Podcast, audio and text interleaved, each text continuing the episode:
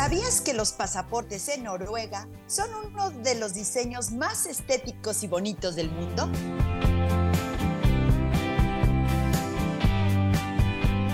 My mother told me someday I will buy galley with good oars, sail to distant shores. Un programa para soñadores, aventureros que quieren disfrutar de las maravillas que tiene México y el mundo. Los viajeros. Escucha todo lo relacionado con nuestros destinos y déjate llevar por la imaginación. Marino Elkin tiene para ti Los viajeros.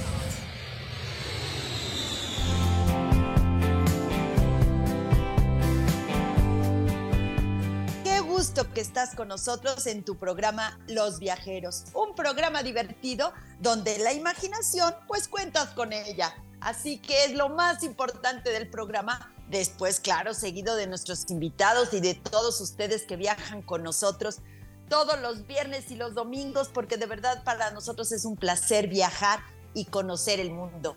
Déjenme decirles que el día de hoy tenemos el segundo programa de Noruega, de Oslo, porque si ustedes escucharon el primero, sabrán que nos faltó mucho que ver de Oslo. Solo empezamos como que a calentar motores y pues no avanzamos tanto porque hubo mucha información. Así que el día de hoy también viajamos a Oslo. Si ustedes se perdieron el primer programa, no se preocupe, métase a la plataforma www.lahr.mx o bien también se puede meter a Spotify como Los Viajeros-la HR. Ahí está nuestro primer programa de Oslo y conocer un poquito sobre el lugar, sobre su historia y luego ya, bueno, conocer el día de hoy. Recuerde que en nuestras redes sociales estamos como Los Viajeros con Marinoel y ahí nos pueden mandar mensajes, comentarios. Si les faltó algo que saber de Noruega, pues pregunten porque le preguntamos de inmediato a nuestro, eh, a nuestro invitado. Yo soy Marinoel. Comenzamos.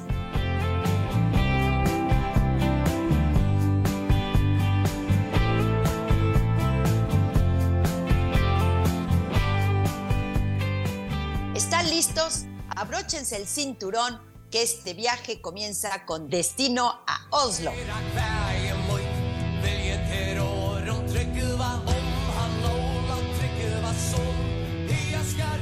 Bueno, pues ya estamos con nuestro invitado del día de hoy, Oscar, que ya estuviste aquí en Los Viajeros viajando a Oslo. Bienvenido de nuevo a Los Viajeros. Muchas gracias, muchas gracias aquí con, con una segunda parte, ¿no? Claro, nos faltó mucho de qué hablar, ¿no, Oscar? Creo que hay muchos temas, hay muchos temas, tanto cultura, gastronomía, y naturaleza. Creo que hay temas para abordar. Oye, Oscar, antes de irnos al corte, eh, cuéntanos por qué te fuiste tan lejos. Ya nos los contaste en el primer programa, porque es muy interesante lo que tú haces. Ah, bueno, mira, eso es muy sencillo. Eh, mi primer paso para, para irme fuera fue vivir en España. Yo viví ahí siete años, hice mi doctorado, mi, mi, mi máster y mi doctorado en España. Cuando terminé en España, eh, uno de los requisitos normalmente en tu carrera investigadora es irte a, a otro país. Y mi idea era irme a un país anglosajón, un país donde hubiese un reto mayor que, porque pues en España a final de cuentas hablas, hablas español, te comunicas en el mismo idioma y, aunque la cultura, aunque hay diferencias, eh, pues lo sabes llevar, lo sabes llevar. Entonces decidí que tenía que buscar una oportunidad en otro sitio. Dije, bueno, me podía Reino Unido, Australia o los países nórdicos, que suelen ser como la, la referencia en investigación y la referencia en estilo de vida. Entonces bus busqué una oportunidad en, en, en, en Noruega y, y, apareció. Entonces por ese motivo vine aquí a Noruega. Cuando vine, creo que como muchos, yo sabía un poco del de clima y los fiordos, y era lo que sabía. Entonces ya me informé un poco antes de venir y, y, y ese fue el motivo que me trajo a Noruega. Sí, porque además ya vamos a hablar del clima, que es una parte importante del lugar. Y bueno, los fiordos, si se lo perdieron, búsquenlo en el primer programa, ya hablamos de los fiordos. Pero bueno, vamos a seguir platicando de Oslo. Vámonos a un corte comercial. Steady course to the haven, foemen, foemen. Tomamos un descanso en este viaje, pero no tardamos. Estás en Los Viajeros. Es tiempo de seguir sorprendiéndonos con este viaje. Escuchas Los Viajeros. Nuestro destino está trazado. Iniciamos el viaje.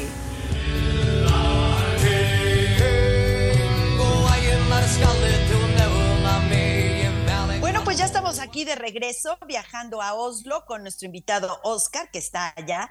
Pero antes de, déjenme decirles que Oslo es la capital y la ciudad más poblada de Noruega, además de ser el centro político, económico y cultural del lugar. Oslo se encuentra en la cabecera del fiordo del mismo nombre, rodeado de cerros y montañas. Existen 40 islas dentro de los límites de la ciudad.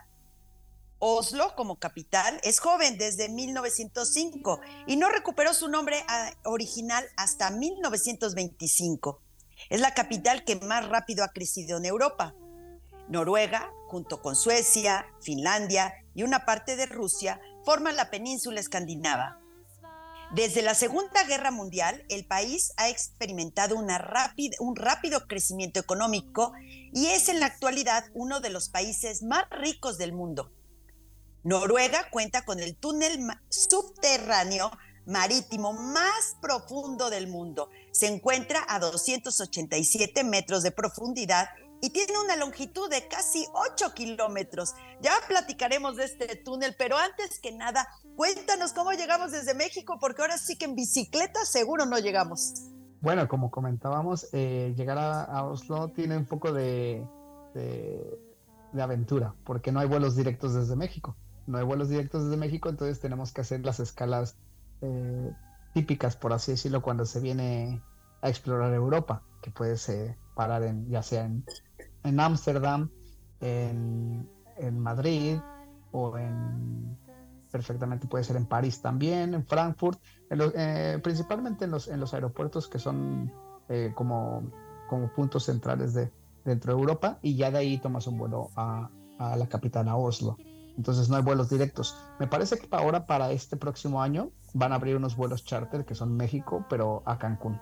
Ya sabes, la gente que de aquí huye en el invierno para ir a Cancún, entonces van a tener unos vuelos, pero, no sé más detalles, pero normalmente hay que viajar con una escala. No, Oscar, seguro te lo van a abrir porque ya abrieron, por ejemplo, el de Edimburgo, ya lo, eh, ya lo tienen a Cancún y digo, es un vuelo que, que, es extraño a Edimburgo y sin embargo ya hay vuelo a Cancún, Edimburgo. Cuéntanos un poquito, ¿cómo nos vamos a mover una vez que llegamos a esta capital? Que por cierto, ¿nos recuerdas qué idioma vamos a hablar ahí? Bueno, el idioma que se habla aquí es el noruego y principalmente el Bukman. Eh, tienes otro que también es el Nynorsk, pero ese se habla más en la zona de, la, de la costa oeste, aunque hay muchos dialectos, pero el idioma que se puede aprender en las aplicaciones como Duolingo es el Bukman, que es el noruego, es el noruego oficial y es el idioma con te, como te comunicas con la gente. Y ahora, cuando se llega a Oslo, la forma más rápida para llegar al centro es eh, tomando un tren te tomas tu tren y te lleva a, la estación central. Ya que llegas a la estación central, es fabuloso porque solo salir de la estación central, a cualquiera de los puntos cardinales ya tienes eh, atracciones. Por un lado tienes una zona que es muy nueva, donde se encuentra la ópera, donde se encuentra eh, el nuevo Museo Monch y unos barrios que son muy, muy vistosos, unos barrios muy modernos de edificios impresionantes. Hacia otra de las direcciones te llevaría hacia el Palacio Real y tomarías una calle que se llama Karl Johan. Esta calle es una calle muy ancha y normalmente si vemos algunas fotos de las celebraciones eh, en Oslo, eh, se llevan a cabo en esa, en esa calle y esa calle es importante porque, bueno, primero, primero que nada es, es, muy comercial y después eh, en una de las calles perpendiculares te encuentras con la catedral. Aquí es, es interesante porque la gente no es tan religiosa como en otros sitios. Aquí son luteranos eh, no, son, no son católicos cristianos. Entonces, eh, la religión, digamos que es parte de, tienen celebraciones que son importantes, como la confirmación, pero la gente no asiste tanto a la iglesia, al menos en la capital, porque la capital es un poco distinto que si te vas a, a, los, a, las provincias más pequeñas. Y la catedral, bueno, está muy cercana de la, de, la zona de, de, la estación central, y en esa misma zona te vas a encontrar con el parlamento, con el ayuntamiento y si continúas en esa calle llegas al Palacio Real. A ver, cuéntanos de la catedral, ahora que dices que no es católica, como que siempre tenemos la idea de las iglesias católicas, ¿no? Como que siempre en la, misma base. ¿Cómo es esta iglesia? Es una iglesia eh, relativamente sencilla, porque, a ver, viniendo de haber vivido en España, yo en México, aunque me crié en Veracruz, eh, soy de Guanajuato, eh, estás acostumbrado, la verdad, a, unas, unas catedrales grandes, catedrales eh, con, mucho decoro, con, muchos detalles. Aquí no, la catedral es muy pequeña, es una estructura, una, una, digamos que una arquitectura muy sencilla. Eh, te mentiría si te digo el estilo de la, de la catedral. Sí sé que no es ningún tipo ni gótico, ni mucho menos. Es una, es una catedral muy, muy sencilla en su, en su estilo. Y luego por dentro, bueno, es, es también, son sobrias, son, son, son eh, eh, iglesias y, su contenido es, mucho más sobrio. ¿Y el ayuntamiento podemos entrar? ¿Podemos conocer el ayuntamiento, el parlamento? Este, ¿Se puede conocer? Sí, mira, el, el parlamento tiene visitas diarias, hay que anotarse, se anota uno y entra. Eh, tienen unas horas, solamente que las horas son, me parece que son los días sábados y hay que anotarse y puedes entrar. Y el ayuntamiento es, es algo muy bonito, ¿por qué? Porque el ayuntamiento es donde se celebra eh, la ceremonia de, las, de la entrega de los, del Premio Nobel de la Paz. Entonces, eh, eh, bueno, es una sala muy bonita y tú puedes entrar, todos los días hay, hay, acceso. Y para la gente que es de aquí de Oslo, si tú estás registrado en Oslo, si haces tu confirmación, si te casas, la ceremonia se puede llevar a cabo dentro del, ayuntamiento de Oslo. El ayuntamiento es muy característico, no es un edificio muy antiguo, es muy característico, muy bonito y realmente todo está, está cercano, tanto el parlamento como el, ayuntamiento. Y también hay un detalle, está muy cerca un hotel, que es el hotel donde se suele hospedar la persona que va a recibir el premio, el premio Nobel. Entonces, cuando llega, suele salir a saludar. Un día antes, me parece que es en diciembre, el 11 de diciembre, cuando es la ceremonia. Y en esos días se queda y normalmente sale al balcón a saludar a la persona que va a recibir el premio Nobel o que ya lo recibió. Y también es donde se hospedan eh, personalidades. De hecho, un día me tocó, yo iba caminando eh, e iba saliendo el guitarrista de, Led Zeppelin, que, estaba de visita y estaba ahí y, me lo topé. Y, y, como sabes, al ser una ciudad más pequeña aquí las cuestiones de seguridad y todo eso son mucho más disminuidas. Eh, la gente anda un poco más relajada en ese sentido. Y todo está en el mismo sector, todo está en el mismo sector, muy cerca de, de, la estación central. Esto del premio Nobel es todo un evento, ¿verdad? En, en, Oslo.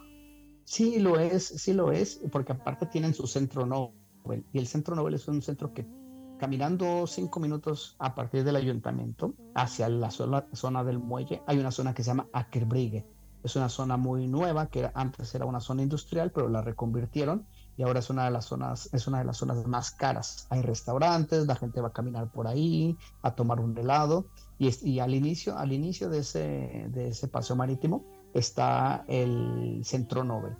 Y en el Centro Nobel, bueno, eh, te explican toda la historia de por qué el, premio Nobel, la fundación tiene, tiene, tiene muchas eh, exhibiciones, exhibiciones que normalmente tratan de enfocarse en cuestiones sociales, cuestiones de, eh, explicar los problemas, las problemáticas que, que, te puedes encontrar en otras partes del mundo y por qué la importancia de, de, de la entrega del premio y, y, y qué supone. Entonces es un, es un centro que es muy bonito también y que tiene exhibiciones bastante interesantes definitivamente sí es algo que hay que nombrar en Oslo porque es algo que, bueno, mundialmente pues no lo tenemos y es algo que es importante. Pero hay otras cosas que hay que nombrar de Oslo. Vamos a un corte comercial y regresando, vamos a saber este cambio que ha tenido Oslo en unos años.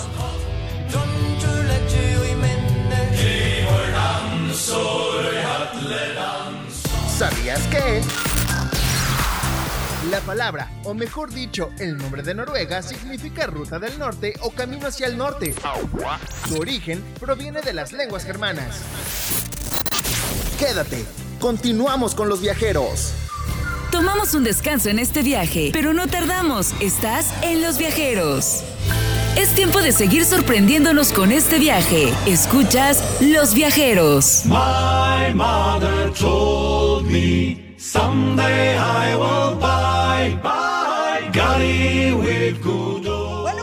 aquí de regreso con Oscar, nuestro invitado de Oslo, que además, bueno, antes de, irnos un poquito más a, lo que es Oslo, tú has estado siete años, si no me equivoco, en Oslo. Hemos hablado mucho de que es uno de los países y una de las ciudades que más ha avanzado en Europa. ¿Tú has notado estos cambios de cuando llegaste ahora?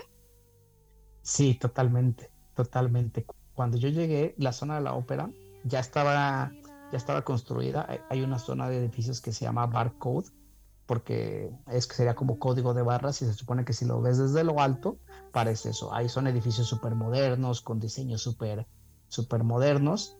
Y cuando yo llegué, había un sector ahí que apenas se estaba construyendo. Y de hecho yo tengo fotos que se ve la ópera y se ve vacío la parte de atrás de la ópera.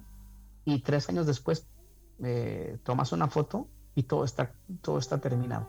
Ya hay edificios detrás, y lo ves. Eso es por la parte en cuestión de, edificios, que es algo que muy impresionante, pero después también lo ves en, en, las calles, en las zonas céntricas, en, los barrios más cercanos al centro, cómo se está modernizando, cómo mantienen las casas, los edificios que tienen estilos más clásicos, cómo los mantienen en buenas, en buenas condiciones, en barrios que son más como obreros o barrios más eh, populares, por así decirlo, están construyendo y por lo menos están construyendo edificios nuevos porque tienen un problema con, con la vivienda. El número de viviendas es bastante limitado, entonces están tratando de, acelerar un poco el, proceso de construcción para ofrecerle vivienda a la gente, porque ahora mismo es carísimo, es muy, muy caro, entonces eh, eso tratan de combatirlo construyendo más y eso provoca también que, que haya cada vez más edificios nuevos y que haya eh, zonas habitacionales. Claro, por supuesto. Oscar, la parte de la ópera, que me gustaría que nos platiques más de la ópera, porque bueno, es increíble el edificio de la ópera. No fue fácil para los habitantes que empezaran a construir toda esta zona, ¿no? No, se, no querían cambiar como estaba. Así es, como la, ópera, ahora mismo quien no lo conozca, que se pongan un poco en la imaginación, es como una pieza de un, iceberg, como si fuera un iceberg y, y está justo a los pies del fiordo, dentro del agua. Entonces toda esa zona era una zona que, bueno, que no tenía desarrollo y cuando decidieron construir los edificios y todo eso, pues era un poco como, no, este, van a quitarnos la vista al fiordo y todo eso. Entonces como parte de esas negociaciones eh, entró el asunto de construir la ópera. Y la ópera la construyeron con los mejores materiales, se supone que tiene una calidad de, sonido al interior que es, es la misma para la persona que está en el sitio más caro hasta la misma para la persona que está en el sitio más barato. Y los precios suelen ser precios bastante accesibles para que cualquier persona tenga la, la, oportunidad de ir a, conocerla, ya sea como visita o a un evento, porque ese es uno de, yo creo que, concuerda mucho con la filosofía noruega de la equidad y que todo el mundo tenga tenga eh, derecho a, acceso a, este tipo de cosas. Y se supone que la ópera es un edificio que está construido para el pueblo. Y, bueno, es un edificio que es muy bonito, está hecho de mármol y, bueno, es, una, una, visita obligada. Ir al techo, porque desde el techo se puede ver todo el fiordo y hay una cafetería y desde la cafetería también eh, puede estar uno ahí disfrutando. Oye, esta subida del techo es algo curioso, ¿no? Porque no subes por escaleras, sino subes en una rampa en la parte de afuera. Así es, es una rampa en la parte de afuera y en el invierno hay letreros por todos lados, porque claro, eh, el problema no es la nieve, el problema es el hielo. Porque cuando la, temperatura llega a subir un poco, bueno, se hacen capas de hielo y lo hace súper peligroso. Entonces hay letreros por todos lados, porque claro, en invierno sigue viniendo gente de turismo pero sí, se, se, sube por la parte, por una, por, bueno, tiene dos, dos, dos eh, rampas para subir y es la manera de ir al techo. Y bueno, desde el techo la verdad es que la vista es muy, muy, muy bonita. Oscar, ahora que nombras lo del hielo y sobre esta la temperatura, cuéntanos los extremos de la luz, del clima, ¿cómo son los extremos en, en Oslo? Bueno, eh, lo primero es la luz, la cantidad de luz. Ahora en verano tenemos luz hasta las once y media de la noche, 12 de la noche, siempre hablando de Oslo, porque si te vas al norte es mucho más extremo todavía. Pero en Oslo Ahora mismo amanece sobre las 4 de la mañana y, la luz se va sobre las 11 y media, 12, a veces 12 y media, eh, y tienes luz todo el día, todo el día. Entonces, por ejemplo, si eh, en verano te da posibilidad de salirte a caminar, si llegas tarde del trabajo o lo que sea, te sales a, caminar y, y, tienes.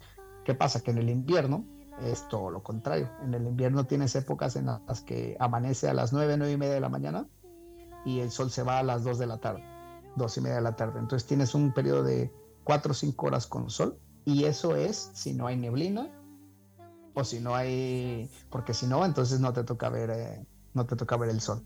Eh, este, este, año nos tocaron dos semanas que era neblina todos los días, dos semanas completas. Entonces era no ver el sol para nada, porque porque aunque haya sol, pues hay neblina y no te deja ver.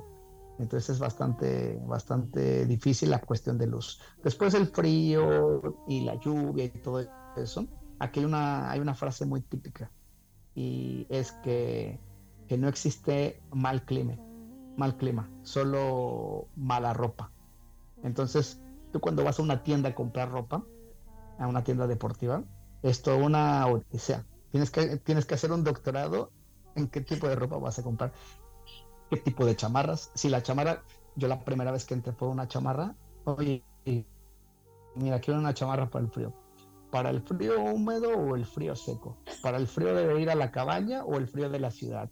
Que no sé qué, ¿la quieres impermeable o, sin, o, no, impermeable? Eh, ta, ta, Y, es, esto, ah, bueno, ahora nosotros tenemos un, tenemos un pequeño, eh, un armario donde tenemos todas las chamarras y es que si tenemos, no sé, entre, entre mi hijo, mi novia y yo, 30 chamarras son pocas.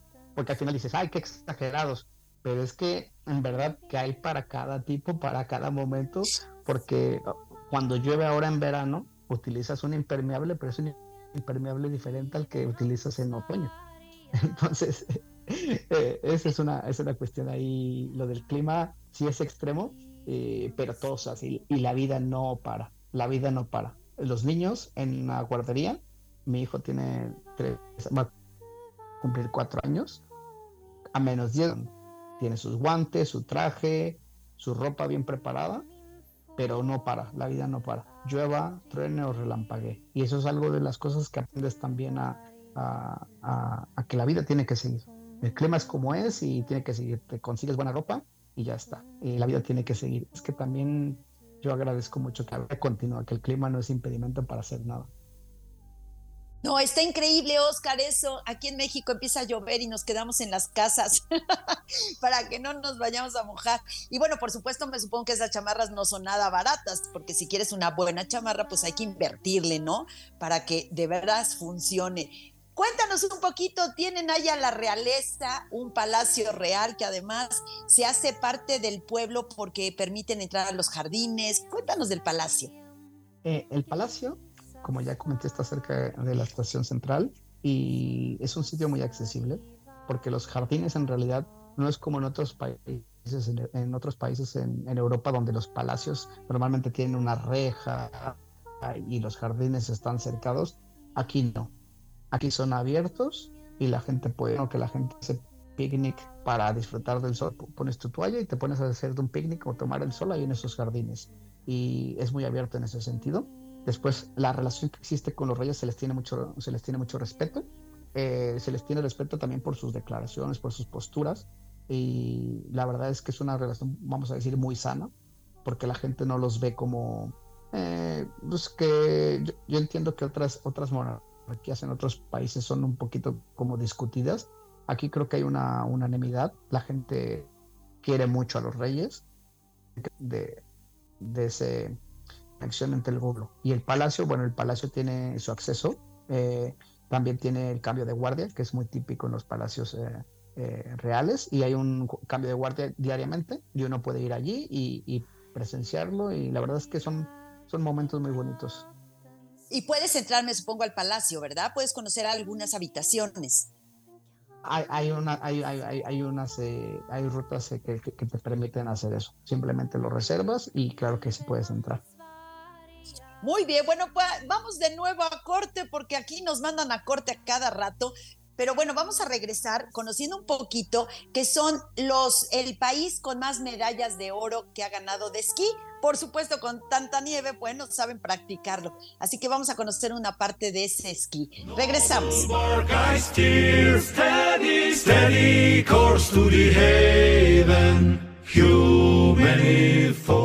Tomamos un descanso en este viaje, pero no tardamos. Estás en Los Viajeros. Es tiempo de seguir sorprendiéndonos con este viaje. Escuchas Los Viajeros. ¿Sabías que Noruega era uno de los países más pobres de Europa hasta finales del pasado siglo XIX? Hoy en día, Noruega se sitúa a la cabeza de los más prósperos gracias al petróleo, al gas natural y a las industrias del marisco. Nos escuchamos el próximo programa. Continuamos con los viajeros.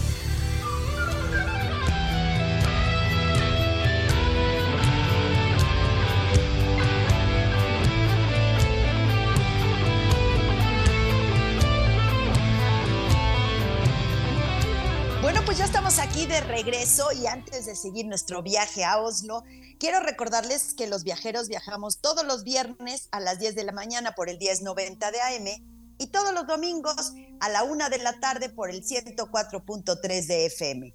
Recuerde que en nuestra plataforma está nuestro primer programa de Oslo, al igual que en Spotify como Los Viajeros-la HR. Ahí nos pueden localizar en nuestra plataforma www.lahr.mx. Y bueno, continuamos con nuestro viaje a Oslo y antes de seguir con la gastronomía, cuéntanos del trampolín. Un trampolín que aquí, ah, no sé si ustedes lo vean normal, nosotros definitivamente súper anormal. Así es, como sabes, eh, ya lo comentaste en el segmento anterior, aquí los deportes de invierno son, es la pasión. Y uno es el esquí y el otro es el salto de esquí hay una competencia que es un festival enorme y la estructura esta para hacer el salto de esquí eh, se ve desde cualquier punto de la ciudad.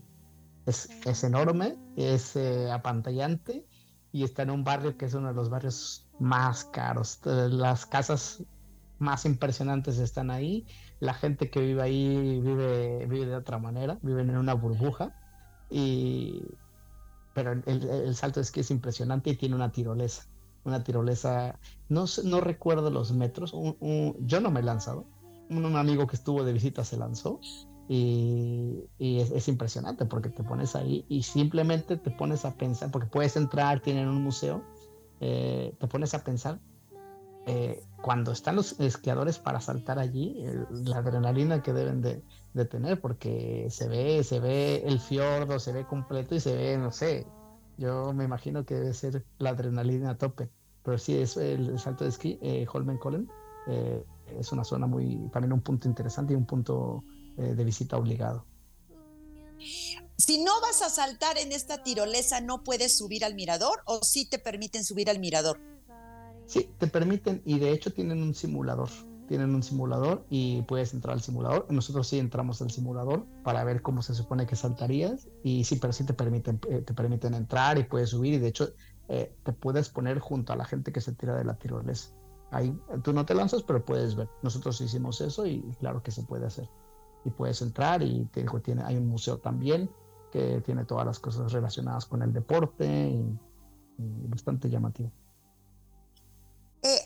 Dices museo, en el programa anterior lo nombramos, pero no nos metimos en la profundidad del Museo de Arte Moderno, este museo que está, otro mirador que tiene ahí, ¿no? Un bar en la parte de arriba. Eh, te refieres al nuevo museo, el de, de Monch, claro. El nuevo museo de Monch eh, lo, lo acaban de abrir este año y había filas para poder entrar tienen la gente simplemente, o sea, ni siquiera podía ver el contenido del museo pero por las escaleras que tiene se ve toda eh, el fiordo y parte de la ciudad. Entonces sí, es, es, una, es una adición a la ciudad que está llamando mucho, mucho, mucho la atención. Aparte de tener muchas de las obras de Munch, también la, la, la espectacularidad que tiene de, de, entrar, el simple hecho de entrar. Y la gente estaba entrando solo por eso, por ir a ver y ver cómo, porque todo el mundo habla de eso. Yo particularmente no he tenido la oportunidad de ir todavía no has hecho cola todavía la fila. No, todavía no, todavía no. Oscar, cuéntanos qué vamos a comer en Oslo. Hay un dato curioso eh, de Oslo que fueron los que introdujeron el sushi a los japoneses con el salmón. Por supuesto, el salmón es parte importante de Oslo. Sí, el salmón es parte importante de Oslo, pero no sé si se vaya a hacer decepción para la gente. Pero el, es un elevado porcentaje de salmón de granja. Todo es de granja. De hecho, en mi trabajo, en el Instituto Veterinaria, eh, trabajamos un poco con estos productores de, salmón, pero la mayoría del salmón que se consume es, eh, es de granja.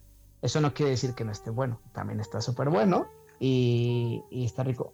Eh, desafortunadamente con la inflación en el, en el último medio año ha subido un 30%, 40% de precio, pero pero a mí es súper rico. Y a mí particularmente me gusta más la trucha. La gente no habla, pero la trucha me gusta más, eh, que es muy parecido. En principio tú lo ves y te das de cuenta que estás viendo salmón, pero para mí el sabor que tiene la trucha es muy rico y también es, también es Noruega.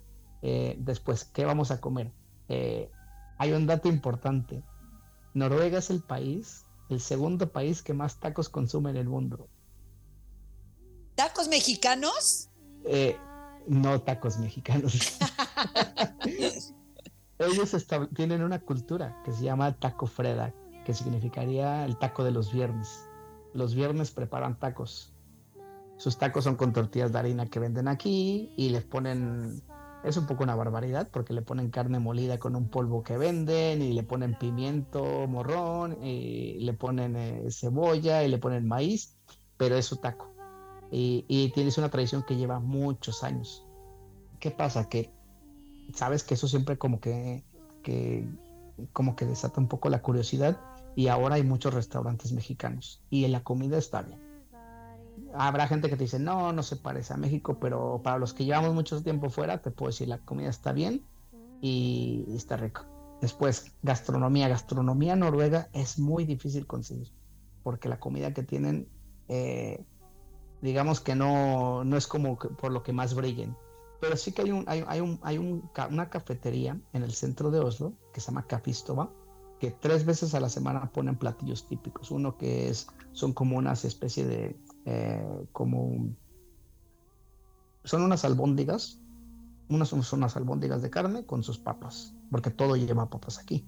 Otro es un cordero que hacen, bueno, es borrego, no es cordero, es borrego, es borrego estofado, eh, simplemente hervido, hervido con pimienta y con, y con, eh, con col, y te ponen eso. Y algunos otros días te ponen algún platillo típico. Y esa es como la comida, porque la comida típica es muy básica, muy, muy básica. Lo que sí te encuentras es que como hay mucha inmigración, eh, en general en Noruega 18% de la población es inmigrante, pero en Oslo es alrededor del 25%. Entonces, cuando tú te vas a un barrio que se llama Gronland, que es un barrio que es impresionante, es, eh, es muy rico porque es todas las culturas en un solo, en un solo barrio. Ahí puedes ir a comer comida hindú, comida, eh, perdón, comida india, comida japonesa, comida este, africana, todo lo que se te pueda ocurrir. Todo lo que se te pueda ocurrir está allí. Y los precios son más contenidos. ¿Por qué? Porque bueno, es para la misma gente que, que vive en todas esas zonas, que suelen ser inmigrantes, y está poblado con tiendas de frutas y verduras, que te encuentras frutas y verduras que no encuentras en los supermercados normales, eh, más barato, hay una vida, ya te podrás imaginar eh, toda, toda, una diversidad de, inmigración que está, acumulada en ese barrio entonces la oferta, de gastronómica es impresionante. A mí me gusta mucho ir a comer en restaurantes turcos, en, restaurantes indios que están en la zona porque son súper ricos, súper, súper ricos. Y tiene su fama porque, eh, bueno, porque sí, la seguridad, todo eso, pero creo que para nosotros de México cuando llegamos ahí decimos, esto no tiene nada de inseguro. Pero claro, siempre hay que contextualizarlo y para ellos es un poco, digamos que es un poco agresivo porque es, eh, sabes, es mucho movimiento, mucho ruido, pero es un, sitio para comer muy, muy bien. Porque después en la ciudad te vas a encontrar mucho pizzas, hamburguesas, eh, mucha comida americana, mucha comida Eh, sí hay restaurantes buenos, pero comer, salir a comer aquí es, es caro, es muy caro salir a comer. Entonces, si te vas a un restaurante que, que, que sea bueno, vas a tener que pagar. Y la comida suele ser buena. Pero si la oferta es, eh, por ejemplo, ahorita están de moda las hamburguesas y hay como 60 restaurantes de hamburguesas. Eh, se puso de moda las pizzas italianas y hay pizzas italianas. Entonces es eso, es un barrio que, que, merece su, su, espacio. Yo creo que Groenland se llama, que sería como, como Groenlandia.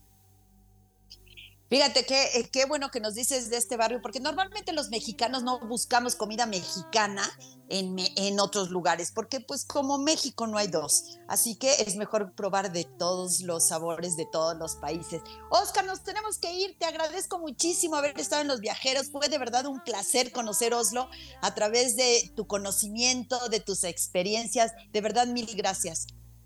Muchas gracias a ti por dejarme formar parte de este, este bonito programa. ¿Y qué te parece si te despides con la frase? Ah, claro que sí, mira. Eh, sería en till handler icke omsteden de duve soccer, ministerien de yemer fuera dele. Bueno, pues muchas gracias a todos los que nos escucharon el día de hoy y recuerden que un viaje no se trata de los lugares que visitas, sino de las historias que traes a casa para compartir. Yo soy Mari Noel, buen viaje. Noble bark I steady, steady course to the haven. Human foemen, human foemen. Es momento de regresar a casa, pero no te pierdas la próxima emisión para seguir conociendo cada rincón de México y el mundo. Síguenos en todas las redes sociales. Marino Elkin trajo para ti Los Viajeros.